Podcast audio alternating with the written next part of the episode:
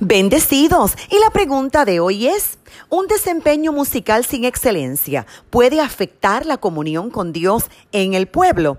Sabes que en cualquier momento puedes comunicarte con esta tu servidora, Apóstol Marlín Arroyo, llamándonos al 787-644-2544. ¿Alguna vez usted ha escuchado frases como estas? Ay, no sé cantar. Estoy enfermo, pero esto yo lo hago para la gloria y la honra del Señor. O no ensayé, pero aquí va.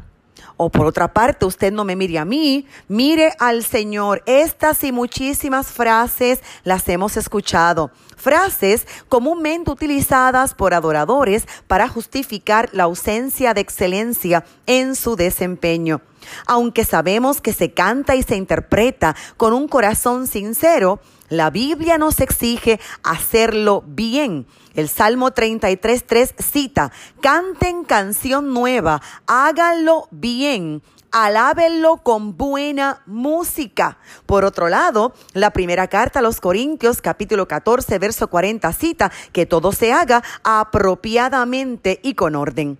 Vivimos en una sociedad que se está reinventando constantemente y que demanda excelencia y continua renovación. Así que debemos proponernos adorar a Dios con excelencia, cantarle, tocar instrumentos, danzar y ofrendar son los únicos momentos del servicio donde nosotros le damos a Dios, porque en los demás momentos la realidad es que nosotros recibimos de Dios recibimos en la palabra, recibimos en la ministración. Por lo tanto, en estos únicos momentos de darle al Señor, tenemos que hacerlo bien, con excelencia. Y para responder la pregunta, sí un desempeño musical pobre, lleno de errores, desafinado, afecta la concentración en el pueblo y por ende la comunión con Dios, sobre todo cuando hay personas conocedoras de música que se congregan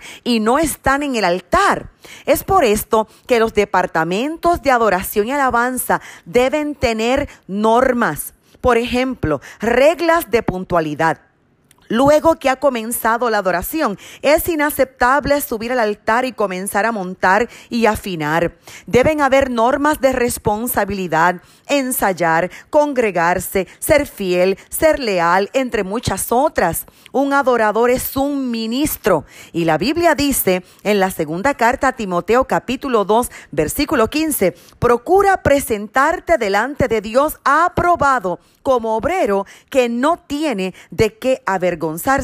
Colosenses 3:23 también cita, todo lo que hagas, hazlo con ánimo, como para el Señor y no para los hombres. Eclesiastés 9:10 dice, todo lo que te viniere a la mano hacer, hazlo según tus fuerzas. De manera que en todo lo que hacemos para el Señor tenemos que poner nuestras fuerzas, nuestro ánimo, nuestro corazón, nuestra voluntad. Y el pueblo, por su parte, debe tener la humildad y la comprensión suficiente para entender que un ministerio de adoración puede cometer errores. Por lo tanto, el pueblo debe orar y cubrir a los adoradores porque su ministerio que trabaja arduamente es muy sacrificado. Amén.